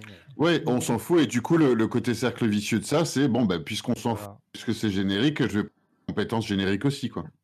Là, je dirais que c'est là où on voit euh, les limites souvent du scénario écrit. C'est que faire une campagne écrite, j'en ai fait, c'est toujours bien, c'est toujours sympa, on arrive à sortir. Mais euh, faire une campagne écrite dans laquelle tu fais un BG pour l'intégrer en tant que MJ quand tu n'as pas l'habitude à une campagne écrite, ou alors en tant que joueur pour faire valoir des éléments de ta campagne. Oui, mais je suis à la recherche de ma sœur euh, kidnappée alors que c'est pas du tout prévu par le scénar c'est pas, euh, c'est pas aisé. C'est pour ça que personnellement, que je préfère quand on a des campagnes écrites, qu'il y ait des persos pré-tirés, qui, ont de vraies raisons et un vrai BG déjà pré-tiré euh, de pouvoir se trouver là. Quitte à ce que ce soit des pré-tirés légèrement modifiables, mais que le BG du perso justifie ce qu'on veut. Et, Mhm. et tandis que je préfère que quand on est en campagne, en monde émergent, comme j'aime beaucoup le faire jouer, là, ce sont mes joueurs. Je vais me baser sur le BG de mes joueurs. Et ces petits newfs le savent euh, très bien. Donc, je me retrouve euh, là, j'ai un de mes joueurs, il m'a fait 12 passes de BG pour une campagne qui va durer dix- euh, 10 séances. Donc, euh, c'est bien. C'est, il est motivé. Mais euh, je le maudis un petit peu. Coucou Stéphane. Ah, Salut enlever Stéphane. non, en plus. Continue Et- Stéphane, on t'enverra ton petit chèque. Hein. Et des BG de, de- encore plus de pages pour Sandra, elle adore ça. Mets-lui la pression, elle aime bien. Euh, ça me fait penser à un truc qu'on faisait. Alors, c'est euh, c'est un peu un mélange côté euh, pré-tiré et c'est un petit peu renverser la vapeur par rapport à ce qu'on disait. Euh, on est en train de, de discuter, de dire voilà, le joueur communique des intentions, des envies en créant son personnage. On verra les objections. On a déjà évoqué quelques objections à ça, mais je pense qu'on en reparlera sur le côté méta tout à l'heure. Euh, et à partir de là, le meneur de jeu qui accepte le personnage ou le reste de la table qui accepte le personnage, parce que, encore une fois, euh, dans des jeux où tu n'as pas de meneur, tu as quand même souvent la question de savoir est-ce que je, ça vous dérange si je joue ce perso-là, tu vois? Euh, Ouais. Bon, voilà. Ça, ça entraîne une sorte de contrat qui est bah oui, on a accepté ton concept, tu vas pouvoir l'utiliser. On a parlé des, euh, t'as parlé des meneurs de jeu qui disent moi j'accepte pas tel ou tel truc, etc. Sauf un bon BG, euh, blablabla. Et souvent derrière ça, tu as l'idée que le meneur de jeu il a une idée assez précise euh, ou l'organisateur de la partie de la campagne qu'il veut faire. Tu vois, si on joue en campagne ou de la partie qu'il veut faire. Mhm. Par exemple, euh, je vous propose une partie euh, où on va jouer euh, à la cour du daimyo et on va accompagner longuement un membre de la famille qui doit trouver mari ou femme à la cour et négocier pour pouvoir y arriver. C'est une campagne qu'on a faite à L5R, par exemple. Euh, dans laquelle euh, il n'est pas prévu qu'il y ait d'affrontements contre des créatures surnaturelles, d'enquêtes, de choses comme ça. Il y aura de la politique, de l'intrigue politique. S'il y a des enquêtes, il y en aura peut-être, mais ce sera plus des, euh, des interludes et des choses comme ça. Comment faire quand tu vas faire ça? Bah, ok, tu dis, bah moi je suis telle, telle personne dans la famille, j'ai suivi telle école, j'ai tel pouvoir. Bon bah ils serviront pas dans la partie. Qu'est-ce que je vais faire? Est-ce que je vais me retrouver avec un sous-personnage? Est-ce que je vais exploiter la la hum, spécificité, la singularité, comme disait Guillaume tout à l'heure, d'un personnage que j'aurais construit de cette manière-là, on est toujours dans une, dans un cas un peu, un peu délicat. quoi. Euh, si je veux jouer un dueliste parce que les duellistes sont présents à la cour, mais qu'en fait, il n'y a jamais vraiment de duel parce que c'est pas du tout l'ambiance et qu'un duel, ça causerait des, des problèmes diplomatiques ou j'en sais rien, tu te retrouves un peu frustré du personnage que tu as choisi. Euh, une des solutions qu'on mettait en place pour ça, alors je ne crois pas qu'on l'ait fait dans cette campagne-là, c'était tu avais deux choix. Soit tu disais, bon, bah voilà, dans cette campagne, il faut absolument que vos persos, ils aient euh, trois en étiquette, euh, ils aient quatre en machin, etc. Donc tu avais finalement des semi-prétirés parce que on t'imposait un certain nombre de choix pour ton perso pour qu'il cadre avec l'histoire. On faisait rentrer ton perso au chausse-pied, en fait, hein, dans l'histoire, dans en, en t'imposant un certain nombre de choses. Et une autre solution qu'on avait trouvée, et qui finalement est assez intéressante quand j'y repense aujourd'hui euh, avec l'interrogation que tu présentais Globo, qui est bon bah voilà, pour cette campagne, vos persos, ils ont tous gratuitement euh, trois en étiquette, euh, deux en cérémonie du thé ou que sais-je encore, tu vois. Mmh. En fait, tu files des bonus aux persos. Et ce que je trouve très intéressant quand tu fais ça, finalement, dans la grille d'analyse qu'on avait ce soir au début, c'est que en donnant des capacités, des bonus, en cadrant les persos comme ça, mais sachant que ça ne coûte pas au joueur des points de son, de son précieux, de sa précieuse réserve d'optimisation de personnage, tu es en train de lui dire aussi écoute Coco, voilà en quoi on va jouer. J'ai envie que tu joues avec nous, mais que tu gardes un perso qui t'inspire. Donc ton perso, je m'assure qu'il soit capable de faire un certain nombre de choses dans mon scénario en lui filant toutes ces compétences-là. Alors c'est imparfait, euh, ça pose problème euh, à plein de niveaux. Et finalement, je me demande si c'est pas aussi un peu l'approche que Gumshoe euh, a vis-à-vis de l'enquête et de Cthulhu en disant bah voilà tous vos persos ils ont des compétences d'enquête qui vont permettre de réussir les jets de dés d'enquête automatiquement. Et puis derrière construisez-les un peu comme vous voulez quoi. Donc euh, je trouve intéressant ce, euh, renversement de la communication via le système. Cette, cet exemple que tu prends il est intéressant parce que c'est un peu une lame à double tranchant moi, l'expérience que j'ai autour de ça, elle me vient de Miles Christie. Si tu veux que la violence ne soit pas une solution, eh bien, tu, peux te contenter soit de, dire, OK, de mettre les gens, vous jouez des personnages non violents, etc. Ou alors, tu peux mettre les personnages dans une situation où tout le monde est ultra compétent en violence. Mais pas que eux, absolument tout le monde. Et, du coup, de fait, eh bien, la violence n'est plus quelque chose d'exceptionnel, donc n'est plus quelque chose qui peut servir à faire pression ou à manipuler. C'est quelque chose que tout le monde pratique intensément, et du coup, c'est c'est plus sur ce point-là qu'on peut faire la différence, tu vois.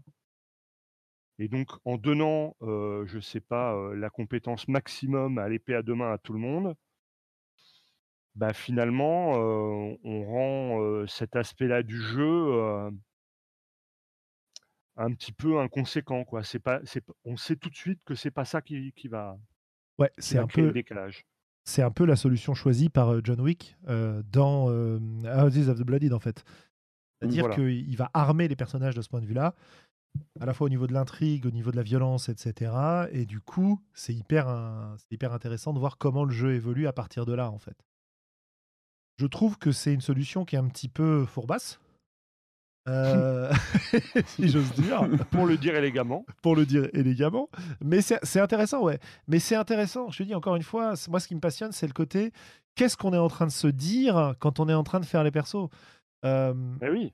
Et, et, je pense que c'est un peu un dilemme euh, inextricable, quoi. C'est-à-dire, euh, bon, ok, très bien j'ai choisi telle compétence, ça veut dire que j'ai envie de jouer avec. Oui, mais en fait, non, c'est pas du tout que j'ai envie de jouer avec. Et là, je pense qu'on peut passer sur notre, sur notre côté un peu méta. C'est pas du tout que j'ai envie de jouer avec, en fait. C'est que euh, pour. Euh, c'est que c'est logique pour le perso, c'est que. Euh, c'est nécessaire pour accomplir ton scénario. c'est parce que je sais très bien que si j'ai pas telle compétence, tu vas m'emmerder, pas comme pas possible à chaque fois que je vais vouloir négocier, etc., etc. Quoi. Bah tu vois? Euh, si, oui, c'est vrai que c'est pas forcément lié. Ça m'est arrivé bah, là récemment. Un personnage est quelqu'un qui avait créé un concept qui avait l'air assez développé, euh, qui avait l'air de savoir exactement ce qu'il voulait faire, euh, qui d'ailleurs, parce que bah, pour reprendre, c'était un artiste d'un type particulier.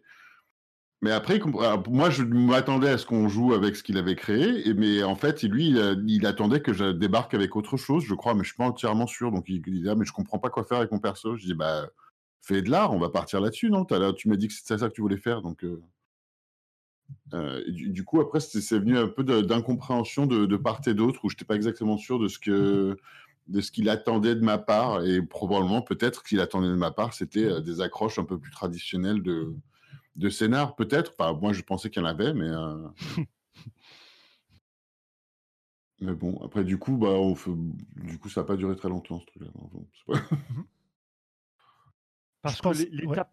Oui, Vas-y, vas-y. vas-y. L'étape suivante, après, elle est, elle est d'harmoniser un groupe aussi autour de ça. C'est-à-dire que c'est pas le tout que chacun ait, euh, ait ses petits plaisirs personnels et solitaires à la table, mais il faudrait qu'on arrive à jouer ensemble. Bien Et sûr. donc là, la question de euh, comment un personnage est créé et qu'est-ce que ça me dit à moi, elle se pose quand je suis meneur de jeu, peut-être de manière plus aiguë, mais d'une certaine manière, elle se pose aussi quand je suis joueur à côté de toi. Ah oui, complètement. Mm. Complètement. Euh, exemple de situation euh, qui m'est déjà arrivé moult fois euh, en partie. Euh, J'ai envie de faire un perso qui est capable de faire telle ou telle chose parce que ça m'éclate de jouer, euh, je sais pas, un mage qui est spécialiste en boule de feu, j'ai des bêtises, hein, un ninja qui est spécialiste en pâtisserie. Euh, et comme on s'est pas bien conce- concerté, qu'on s'est pas bien observé, etc., je me rends compte qu'il y a une autre personne à la table qui euh, fait la même chose mais mieux. Et oui. Et c'est source de frustration terrible parce qu'on avait envie de jouer euh, tous les deux la même chose. On n'a pas parlé. Et plutôt qu'essayer de parler et éventuellement de, se, de trouver un moyen d'avoir tous les deux ce plaisir-là, on s'empiète un peu sur nos plates-bandes. Alors Apocalypse World, pour revenir sur ce jeu dont on a déjà parlé, euh, esquive le problème de façon assez magistrale en disant que les différents livrets de joueurs sont uniques. Mhm. Donc par conséquent, tu es à peu près sûr de ne pas avoir quelqu'un qui te qui te euh, qui t'éclate en perso. Moi, ça m'est arrivé euh, pas mal de fois. Je me souviens, bah voilà, quand j'ai euh, il y a il y a fort fort longtemps, mais pas si longtemps que ça, quand j'ai repris Donjons et Dragons avec la troisième aide et puis la 3.5. J'avais pas joué, je, je crois que j'avais passé 5-6 ans facile sans jouer à Donjons, en jouant à d'autres jeux. Euh, et je reprends une partie de Donjons avec des gens qui me disent Ouais, allez, vas-y, viens jouer à Donjons. Je fais Ouais, mais Donjons, machin. Je fais Allez, bon, allez, ok, j'ai envie de jouer avec vous. Et je fais un perso. Et comme j'avais pas joué depuis longtemps, j'avais pas du tout, du tout, du tout en tête les euh, phénomènes d'optimisation, de machin et tout. La Donc, je fais méta un- du moment. Bah, la méta du moment, exactement. Et je fais donc un perso que je trouve super classe, euh, euh, pour lequel j'ai un vrai feeling et un machin et tout. Et puis en fait, j'arrive dans le jeu et je me rends compte que je ne je, je sers à rien parce que les autres persos sont vachement mieux faits. Et même les trucs où j'ai. Je veux dire, à la limite, c'est même le guerrier. Alors j'avais fait une espèce de moine sorcier, euh, truc de l'ombre, infiltrateur, bah ninja quoi. Euh, et- C'était pas pensé comme un ninja, d'accord? Euh, Et Non, non, bien sûr. non, non, pas du tout. Et c'était pas un bûcheron non plus. Sandra. Personne ne fait ça. Voilà. Et, et, euh, et- donc mon perso, voilà, bon, euh, j'étais super content et tout. Et le guerrier est plus fort que moi en infiltration. Euh, le prêtre est capable de faire plus de dégâts que moi avec sa magie. Et euh, bon, bref, en gros, euh, je suis un loser. Euh, là où je voulais avoir un perso classe, euh, bah, je fais le figurant qui porte les sacs. Et euh, à un moment où on va euh, explorer une caverne, où, met- où- je dis non, mais je vais y aller, je vais explorer, vous allez voir, je suis super bon. Ils me disent ouais, fais gaffe quand même, c'est un peu dangereux. euh, tu veux pas qu'on y aille à ta place? Je fais non, non, j'y vais. Et là, j'entre, bam, un piège, un machin, boum, mon perso one shot. Bon, Conclusion, ne pas faire de ninja à donge, c'est ça c'est- un peu ça. Euh, Tout s'explique. Et, et donc, donc l'idée là, c'était ça quoi. C'était euh, j'arrive à une table, on n'a pas communiqué entre joueurs, ils savent pas ce que j'ai envie de jouer, je sais pas ce qu'ils ont envie de jouer et ce qu'ils jouent, et par conséquent, je me retrouve un petit peu comme un euh, ouais voilà c'est ça, je porte le sac de ma copine euh, comme disait Rel.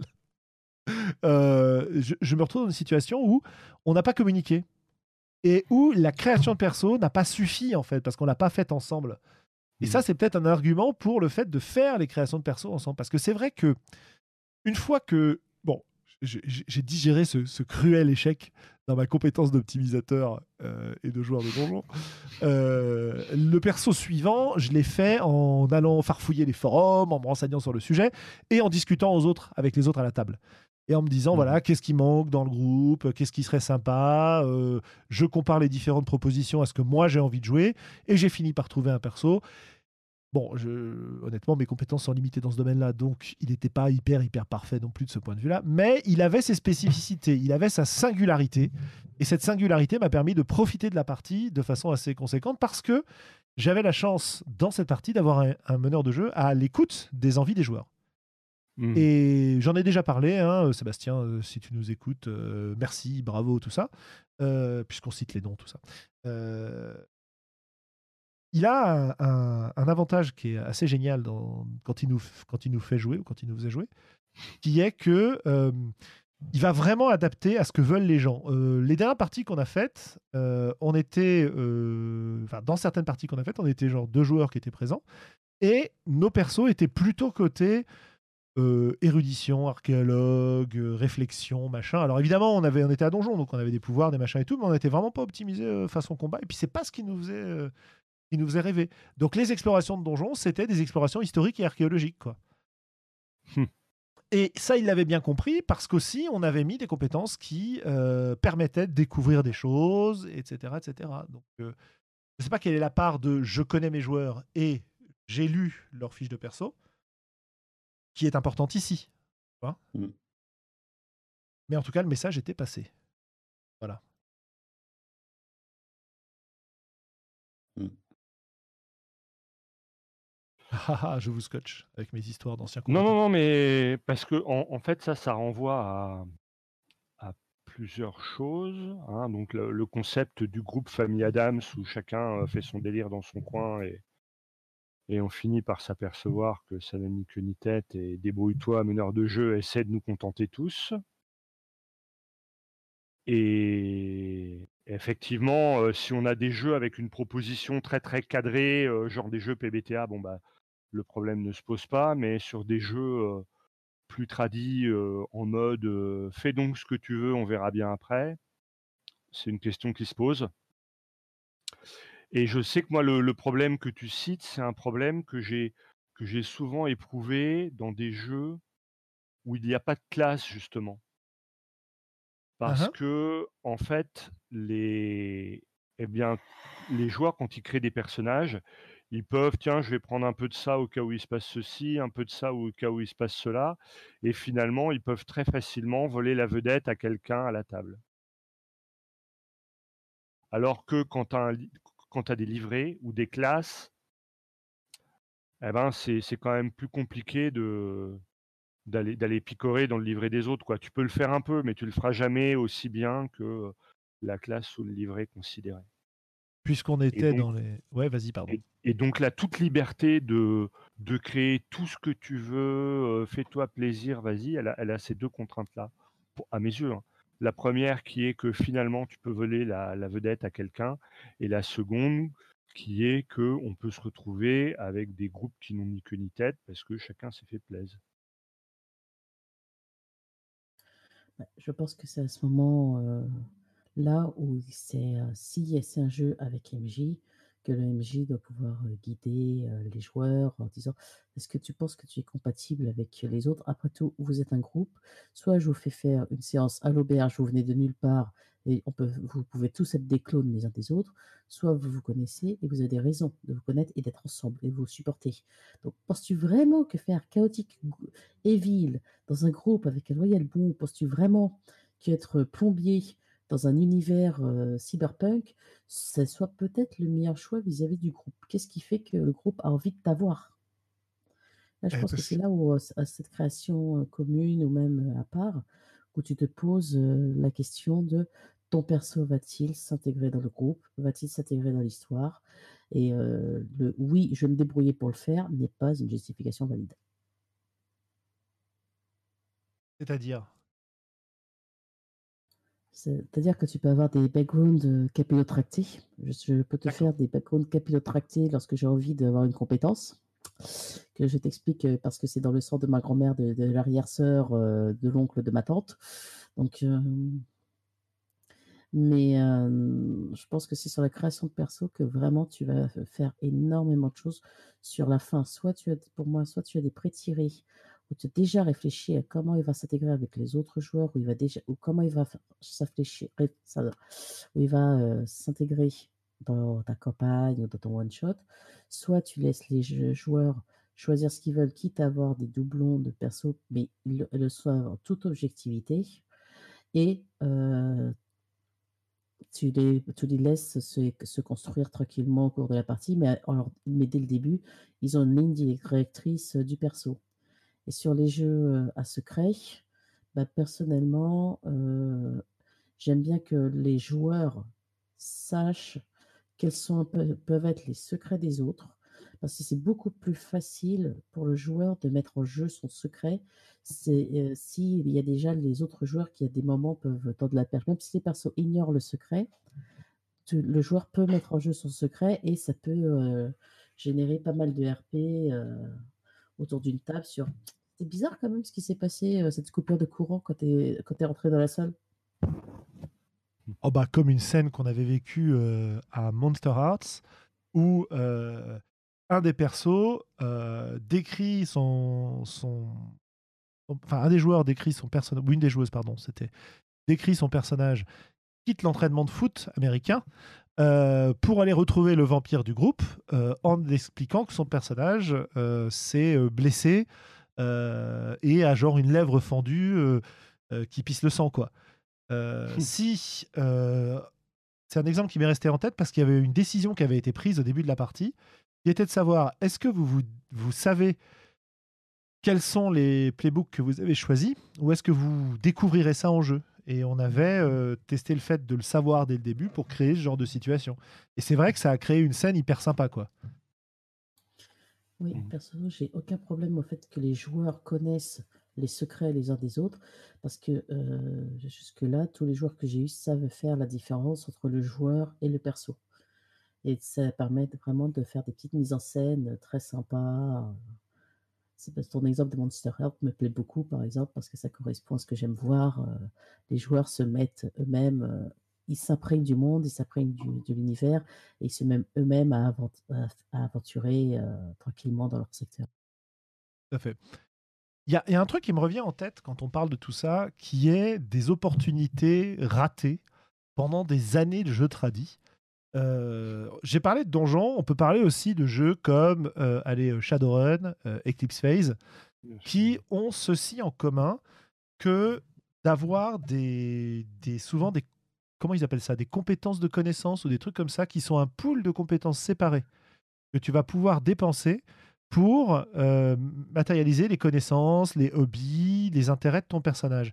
Et bon, la façon dont on s'en servait quand on jouait à ça, notamment à Shadowrun, euh, je me souviens d'avoir fait un chasseur de gros gibier magique euh, orc euh, qui avait des intérêts très, on va dire, et des connaissances très noblesse anglaise, cryptozoologie, enfin bon, bref, des trucs du genre, quoi. et c'était un orc, c'était rigolo. Et ce, ces compétences-là et ces aspects-là, ça me servait à moi à caractériser le perso à ma propre de mon propre point de vue.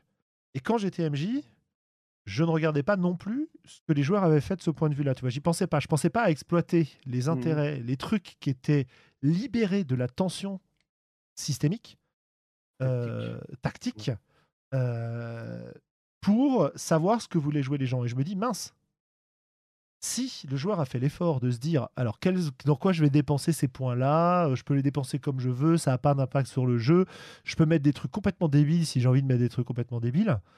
Euh, alors parfois on le faisait intervenir, mais c'était toujours à, l'initiative de la personne qui avait euh, la compétence en question, tu vois.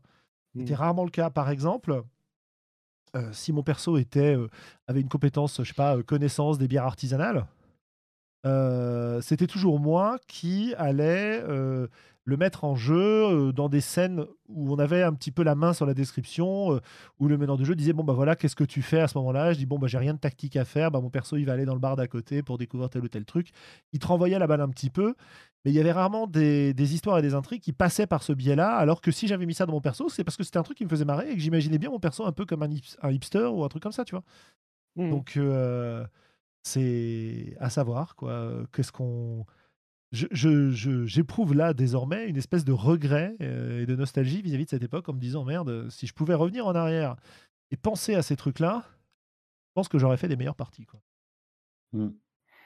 Il y a aussi des cas dans certaines circonstances qui étaient traditionnelles ou, ou, parfois dus au jeu aussi. Enfin, l'exemple auquel je pense, c'était une campagne de Vampire Requiem que j'avais fait où on avait tous des personnages très développés. Il y avait beaucoup de boulot de la part du MJ sur la campagne. mais en même temps, on se les joueurs, enfin les, personnages dans le jeu ne se faisaient pas du tout confiance et du coup, je faisais pas énormément d'efforts je savais un peu les intérêts des autres et on, prudemment, on essayait de s'intéresser aux intérêts des uns et des autres, mais ça allait pas très très vite parce qu'on se faisait pas confiance. Quoi. Ça, ça, ça, c'est arrivé pas mal dans le monde des ténèbres. Hein. Enfin, en tout cas, je crois, que c'est peut-être ailleurs hein, aussi. Et moi, si on revient au, au sombre secret, dans un jeu où je vais demander à mes personnages d'avoir des sombres secrets, J'attends qu'ils me disent par ce biais-là les, euh, les choses avec lesquelles ils ont envie de jouer justement. Et il ne faudrait pas que ce soit pris par mes joueurs comme un, un potentiel, euh, une potentielle source d'emmerde que je ne que je ne gérerai juste que pour les embêter, tu vois. Oui, bien sûr, oui. Dans une campagne d'ambre que ah enfin d'ambre, d'une espèce de version d'ambre modifiée, le meneur de jeu demandait Donnez-moi trois secrets que votre personnage ne veut surtout pas voir dévoilés. Dans un contexte d'ambre avec des intrigues, des machins, on sait que on va se créer une sorte de frisson en révélant ces choses-là. Euh, et le fait de, de, devoir les choisir, et pas de les choisir en échange de points, hein, comme on a évoqué pour euh, je trouve que ça enrichit pas mal le jeu, et ça communique bien euh, ce sur quoi j'ai envie de jouer. C'est-à-dire que oui, on, mon personnage a des secrets qu'il n'a pas envie de voir dévoiler. Mais quels sont ces secrets? Est-ce que c'est des trucs euh, de salaud qu'il a fait autrefois? Et donc ça peut donner, le jour où ce sera révélé, parce qu'on sait très bien que ça va être révélé, hein, le jour où ce sera révélé, ça veut dire que mon personnage pourra se lancer dans une grande tirade de soit où il assume ce côté ouais, salaud, ou euh, au contraire, il regrette profondément ce qu'il a fait, il fait du drama et tout ça. Bref, ça crée des opportunités de jeu assez phénoménales, simplement parce qu'on a réussi à, à travers cette contrainte, à dire clairement dans la partie, ça va intervenir, sinon je vous le demanderai pas. Euh, et du coup, avoir un choix sur ce qui va être révélé. Donc voilà. J'ai un truc sur puis c'est pour rebondir sur ce que disait Sandra sur le chat, donc peut-être que Sandra peut en parler aussi, le et un peu ce que tu disais là sur l'intérêt du secret, euh, genre ça sert à rien s'il n'est pas découvert. Je suis pas forcément d'accord, hein. Moi, si je crée un personnage qui a un secret, mais que mon secret, il anime la manière dont je me comporte et que, euh, et que moi ça me convient comme ça, tu vois? après il peut être découvert ou pas, mais si pour moi, le secret a du sens dans la manière dont j'interprète le personnage et dans sa personnalité c'est pas forcément besoin d'être quelque chose qui est révélé, quoi. Ça peut l'être, hein, mais ce qui, ce, qui, ce qui importe, c'est que ça a du sens pour moi en tant que le personnage que j'interprète. Parce que c'est pour moi, ce n'est plus un secret, c'est un trait de ta personnalité un secret, c'est quelque chose que tu n'as vraiment pas envie d'être révélé. Et si c'est bien amené, les gens finissent par s'en rendre compte. Ils ne sont pas obligés de savoir dès le début que c'est toi le serial killer du groupe. Mais il y a un moment, si, tu joues et que tu le vis bien en tant que serial killer dans ton coin, bah, est-ce que vraiment c'est un secret pour toi? Tu es juste un serial killer.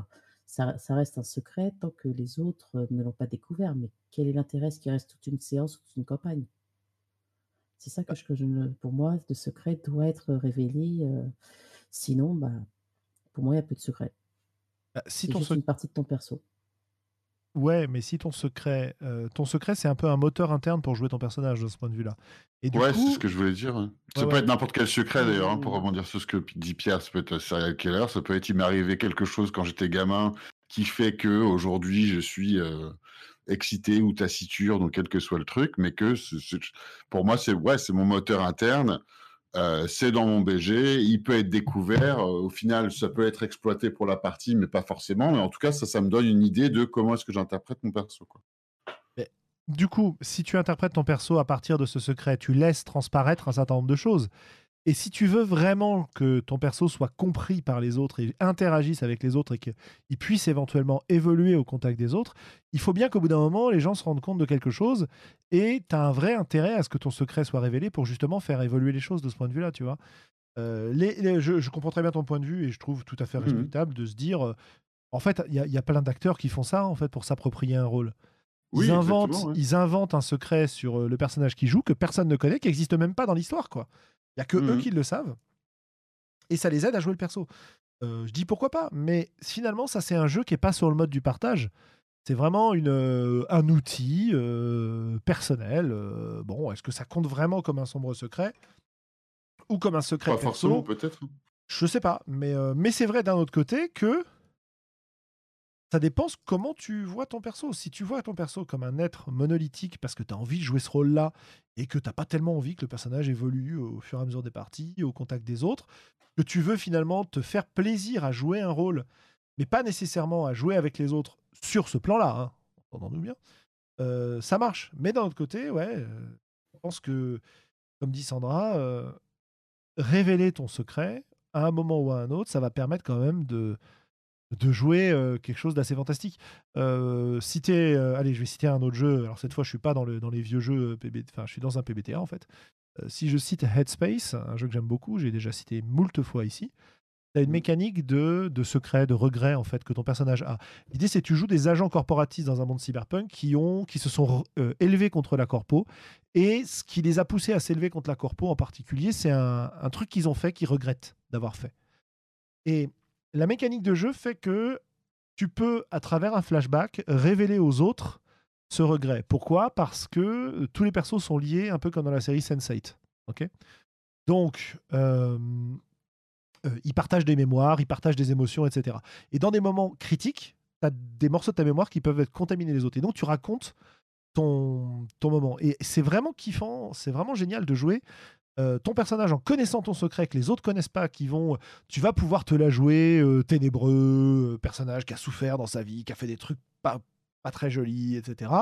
Et puis au moment de révéler ton secret, tu as toute l'horreur de ce que tu as fait qui éclate, et en même temps, ça fait que les autres te comprennent mieux, et ça peut renforcer les liens du groupe, et euh, enfin c'est vraiment sympa comme expérience, quoi.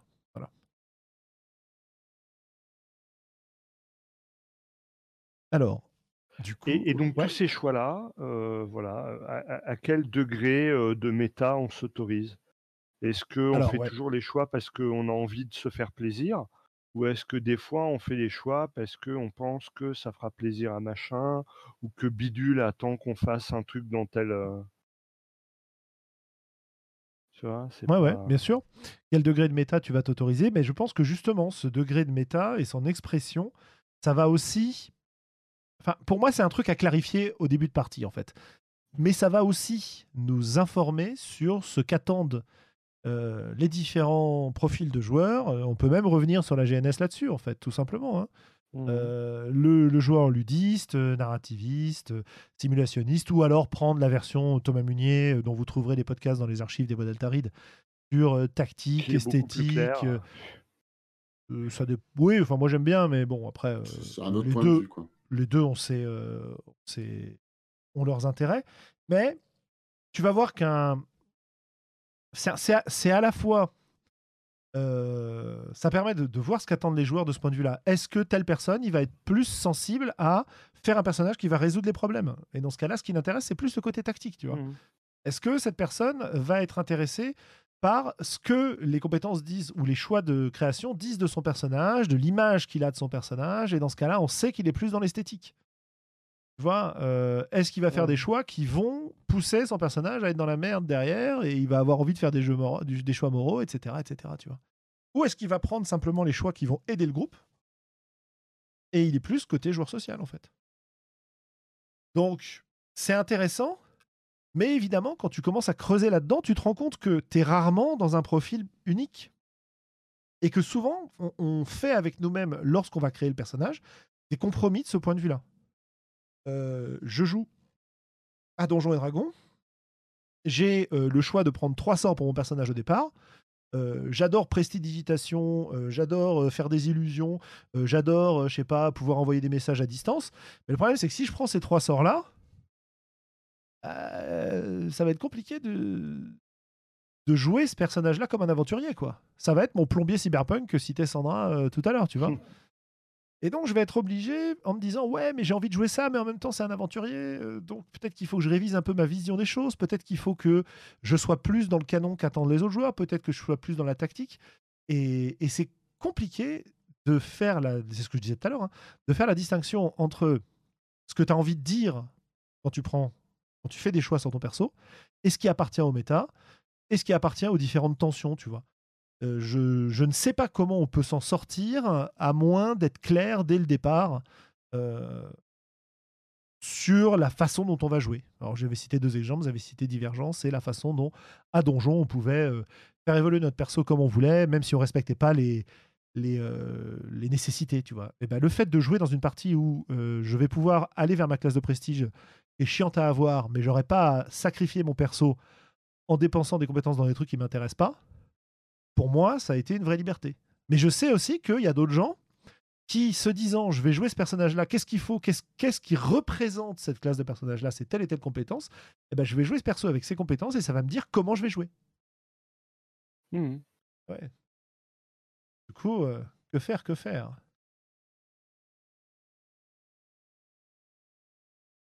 Mmh. Ça vous laisse sans voix.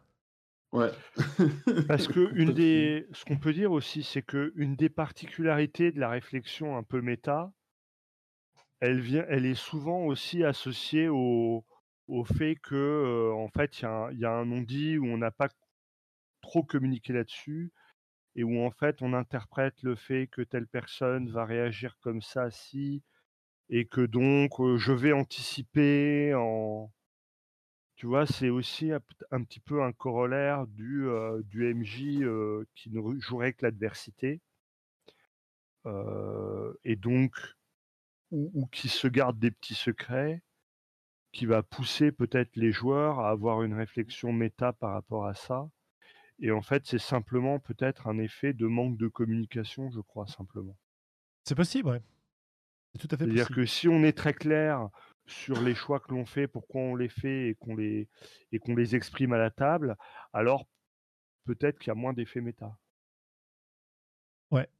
Mais encore une fois, on n'a peut-être pas l'habitude ou ça paraîtrait bizarre. Euh, il y a un petit côté caricature de, de psychothérapie si on te dit alors, euh, monsieur le guerrier, pourquoi avez-vous choisi l'épée à deux mains? Tu as des solutions intermédiaires qui se passe un peu de ce côté-là, euh, bah, c'est encore une fois Headspace qui le fait super bien. Headspace, donc il y a ce côté émotion, il y a ce côté perso hyper compétent. En fait, euh, je sais plus qui c'est qui le décrivait comme ça. C'était peut-être euh, John Wick qui parlait de certains jeux comme ça aussi.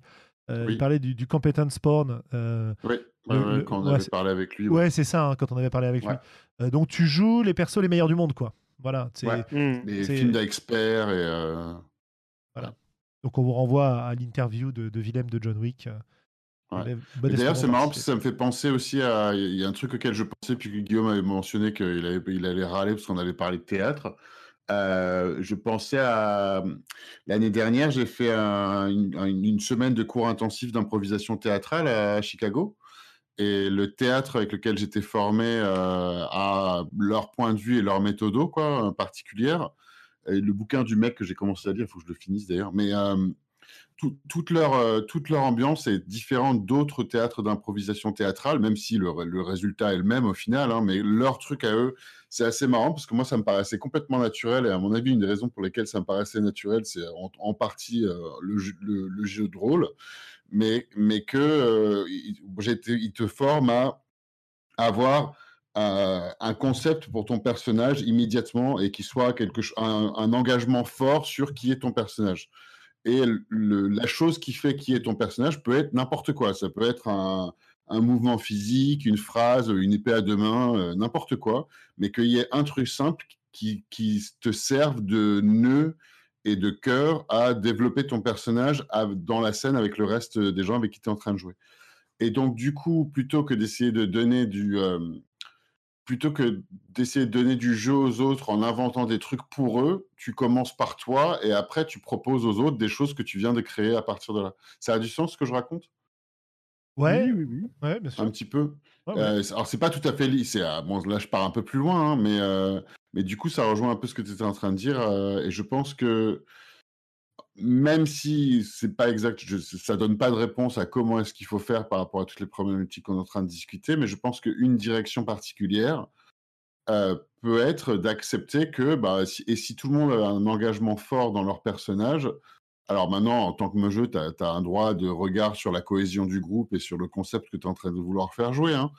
Mais, euh, mais du coup, dans, dans ce cadre-là, qu'il y ait un joueur qui dise bah, Moi, je veux vraiment faire un ninja, eh bah, tu sais quoi, euh, vas-y, parce que tu as l'air d'être super engagé sur ton idée, parlons-en, parce que, euh, bon, bah, pourquoi pas, quoi. Au moins, tu as quelqu'un qui est passionné par son concept. Alors après, il faut qu'il soit aussi autant intéressé à jouer avec le groupe que euh, interpréter son concept. Eh oui. Enfin, il faut, je pense, je pense, parce que c'est un- c'est un- c'est une activité de groupe. hein, Ouais, alors je vais finir juste sur ce que je disais sur, sur Headspace pour, euh, Ouais. pour pousser mon, mon explication jusqu'au bout. Mm. Les persos sont les meilleurs du monde. Il y a trois compétences qu'ils maîtrisent et qui sont les seules à maîtriser à la table. Et pour chacune des compétences, tu vas créer un lien à l'intérieur de la, à l'intérieur du groupe en fait. Euh, alors là, le, premier exemple qui me vient en tête, c'est celui du, euh, perso médecin. Et le perso médecin, euh, pour sa compétence, alors, je sais plus sa compétence chimie ou pharmacie ou un truc du genre, la question c'est quel personnage du groupe est-ce que tu approvisionnes en drogue? Et c'est hyper intéressant parce que ça caractérise cette compétence que le personnage va jouer avec, tout en créant un lien dans le groupe et en impliquant les autres personnages.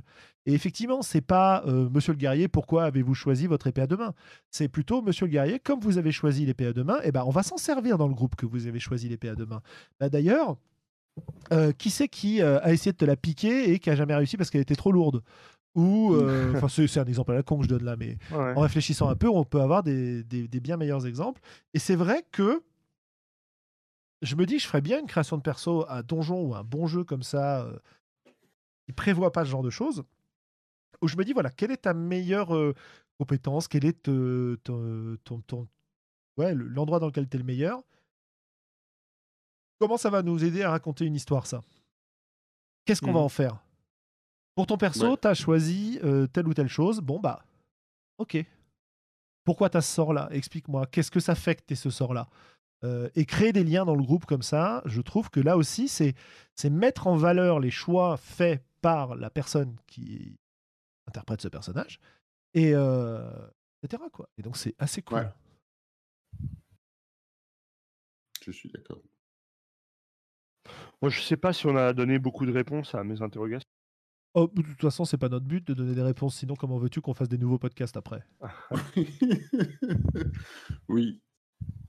Et, et je tiens à préciser pour mes chers auditeurs que euh, hein, tout, ce, tout ce dont je parle là, j'y arrive, ça me pose problème, quoi. J'y arrive pas toujours, hein, ou même voire rarement. en fait.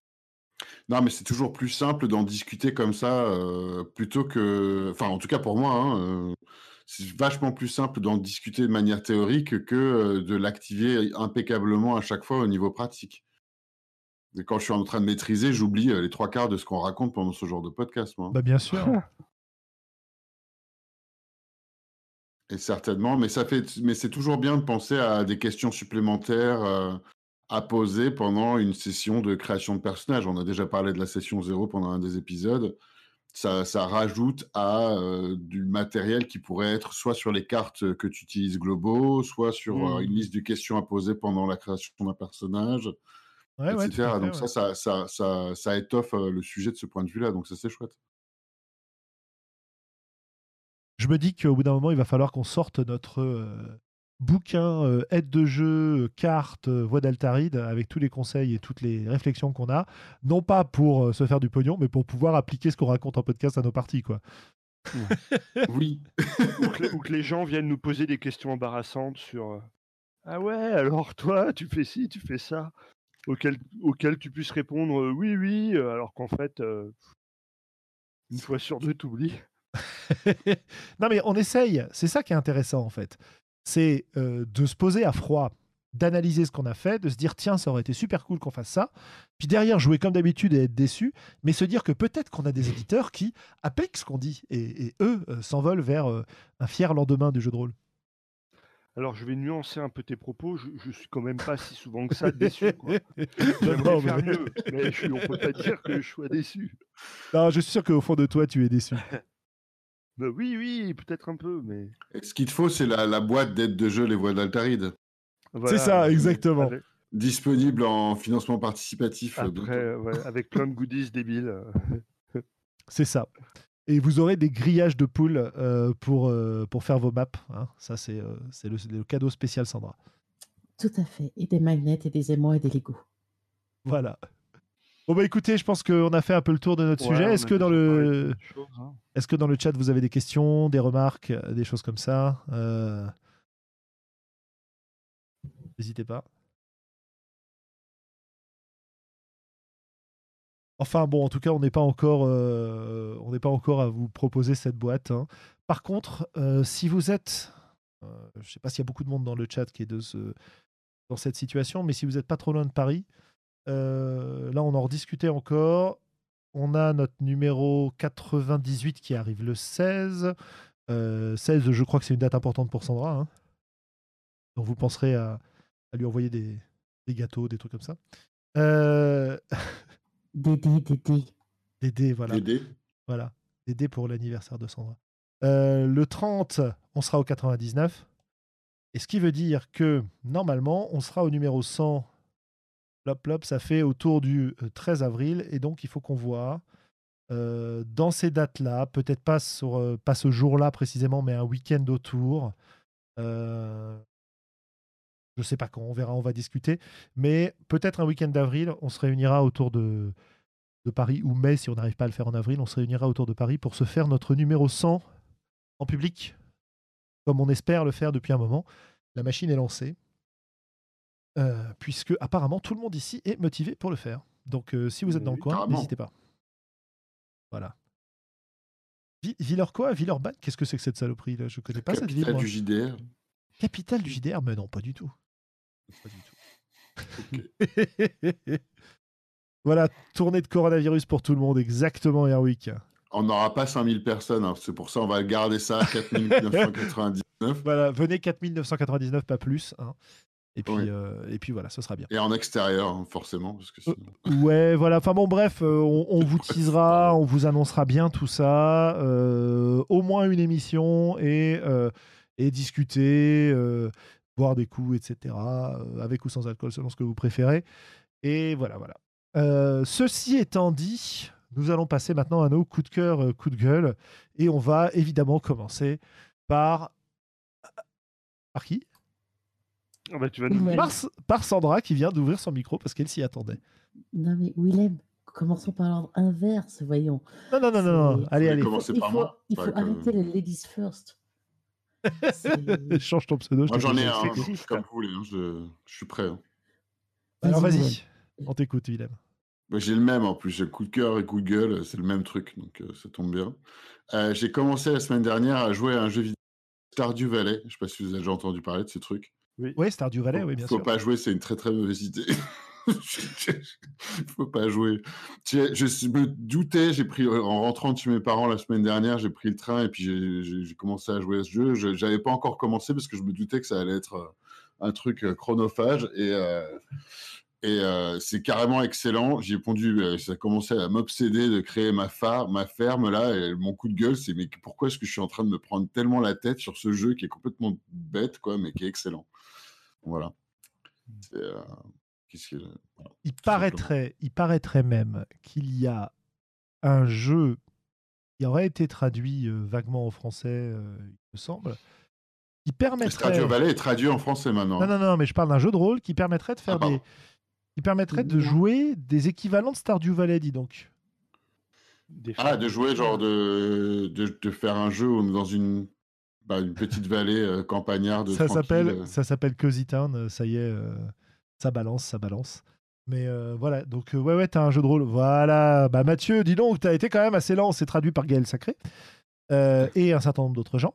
Donc c'est Cozy Town et c'est bah voilà, jeu pour jouer explorer un charmant village à la Stardew Valley ou Animal Crossing pour ceux qui aiment ça. Ok. Donc à, à tester à l'occasion. Ouais, carrément. ouais. Et donc coup de gueule parce que c'est trop chronophage, quoi. C'est ça? Ouais, coup de gueule, parce que c'est trop chronophage. Je me couche trop tard, euh, je fais ce que je veux faire juste une journée de plus et, euh, et enfin bon, il faudrait que je fasse d'autres trucs plus utiles avec ma vie, ce que je me dis. Alors, il paraît, je veux pas balancer, mais il paraît que tu peux trouver des œufs de dinosaures et élever des dinosaures hein, dans Stardew Valley. J'ai vu ça sur une vidéo sur YouTube. Parce que j'ai regardé des vidéos sur YouTube aussi. ok, très bien. C'est chouette. Non, c'est vachement bien, mais c'est très dangereux. C'est trop chronophage. Si vous avez déjà bloqué sur SimCity, il faut surtout pas jouer à ça.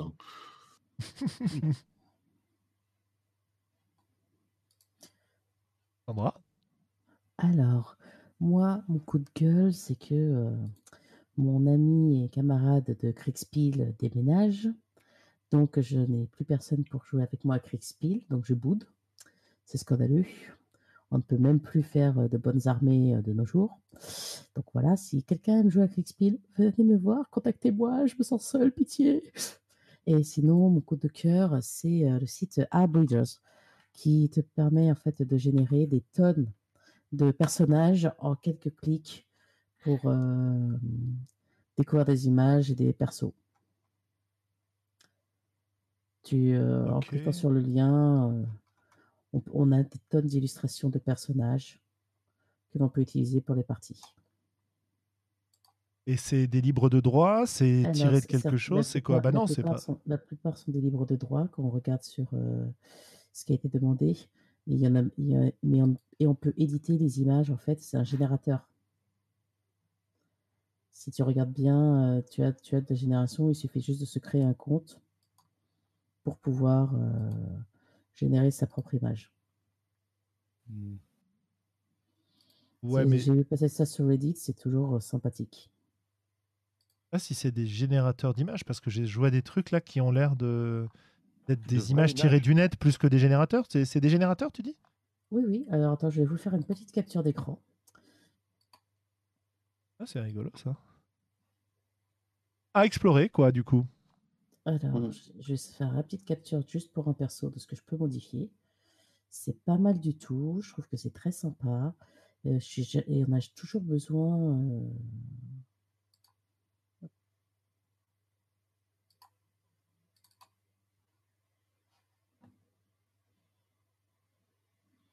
Mais oui, oui, on peut, on peut modifier les persos. On peut. euh, Ah oui, il a l'air de croiser des images en fait entre elles. Ah oui, si tu vas sur le site principal, il explique. Ouais. Excusez-nous, hein, on est, euh, on est complètement euh, hypnotisé par ce que nous. Oui, c'est ça. Euh, c'est ça. Faites des images en mélangeant deux images d'Art Breeder. Euh, par exemple, mélanger un maltais avec une bulle pour obtenir voilà, un truc bizarre.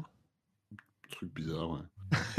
ok, d'accord. Donc un, un site de, c'est intéressant pour les pour les jeux qui te euh, dans lesquels tu peux utiliser des illustrations comme euh, comme inspiration pour des trucs un peu surréalistes et tout. Ça, ça a l'air d'être assez cool hein, Oui, truc. Tu peux euh, modifier les paramètres, tu peux faire du random, tu peux modifier les couleurs de peau, d'oreilles.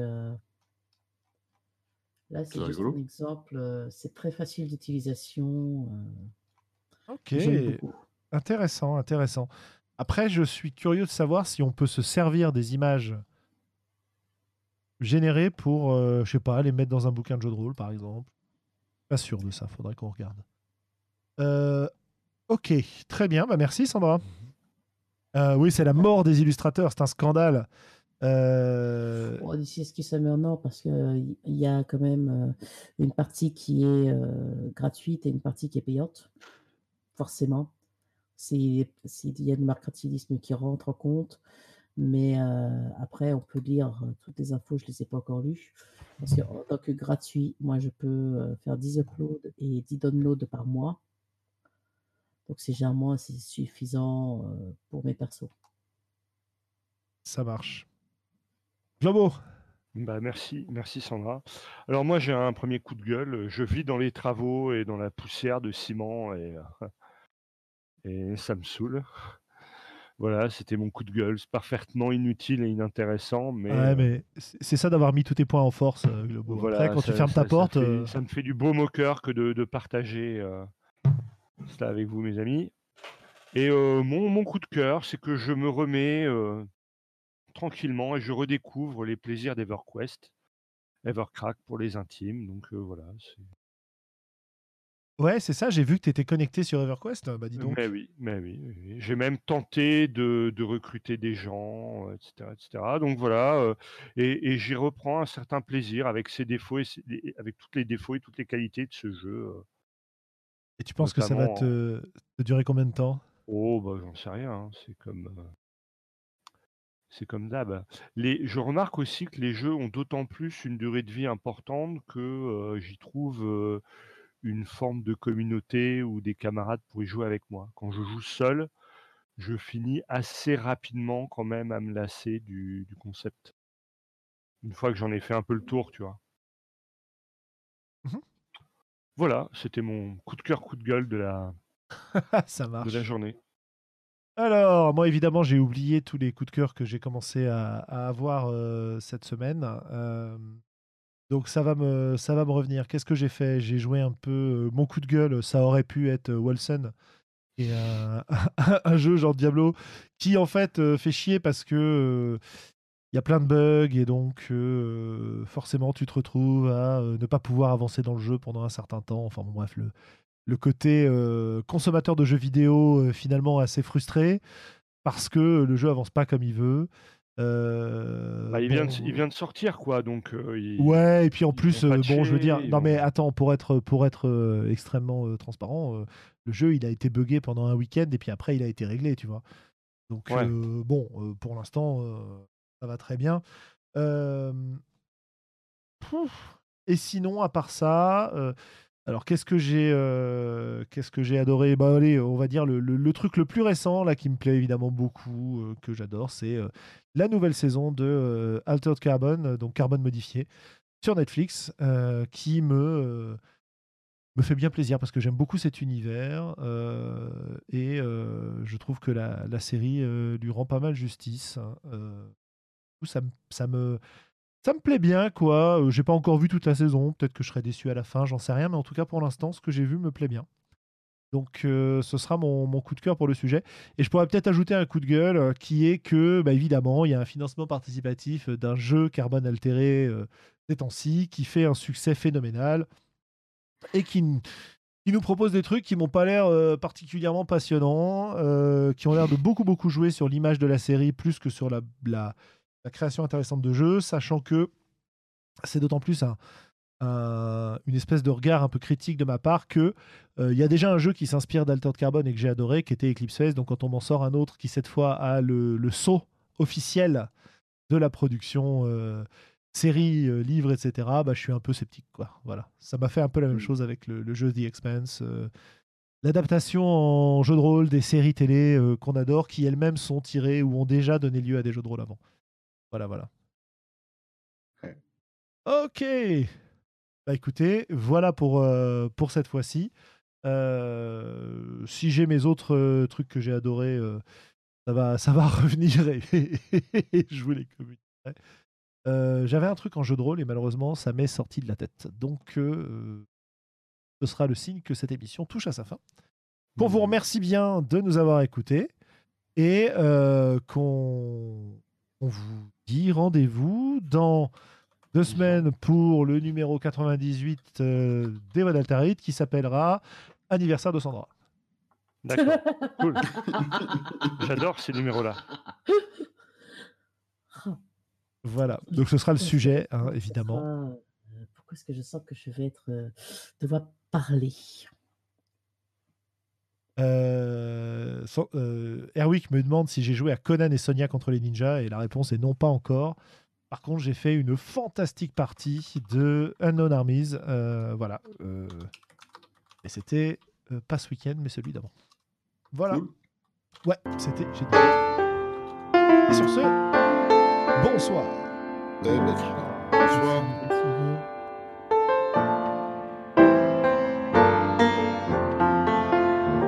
ben, rôliste, tu viens d'écouter les voix d'Altaride. Si ce que tu as entendu t'a plu, n'hésite pas à nous laisser des commentaires sur le site, sur la chaîne YouTube, à nous rejoindre sur Facebook, sur Discord, bref sur l'ensemble des réseaux sociaux, et qui sait peut-être même un jour nous laisser des étoiles sur iTunes. Porte-toi bien, peuple rôliste, et d'ici la prochaine émission, joue bien.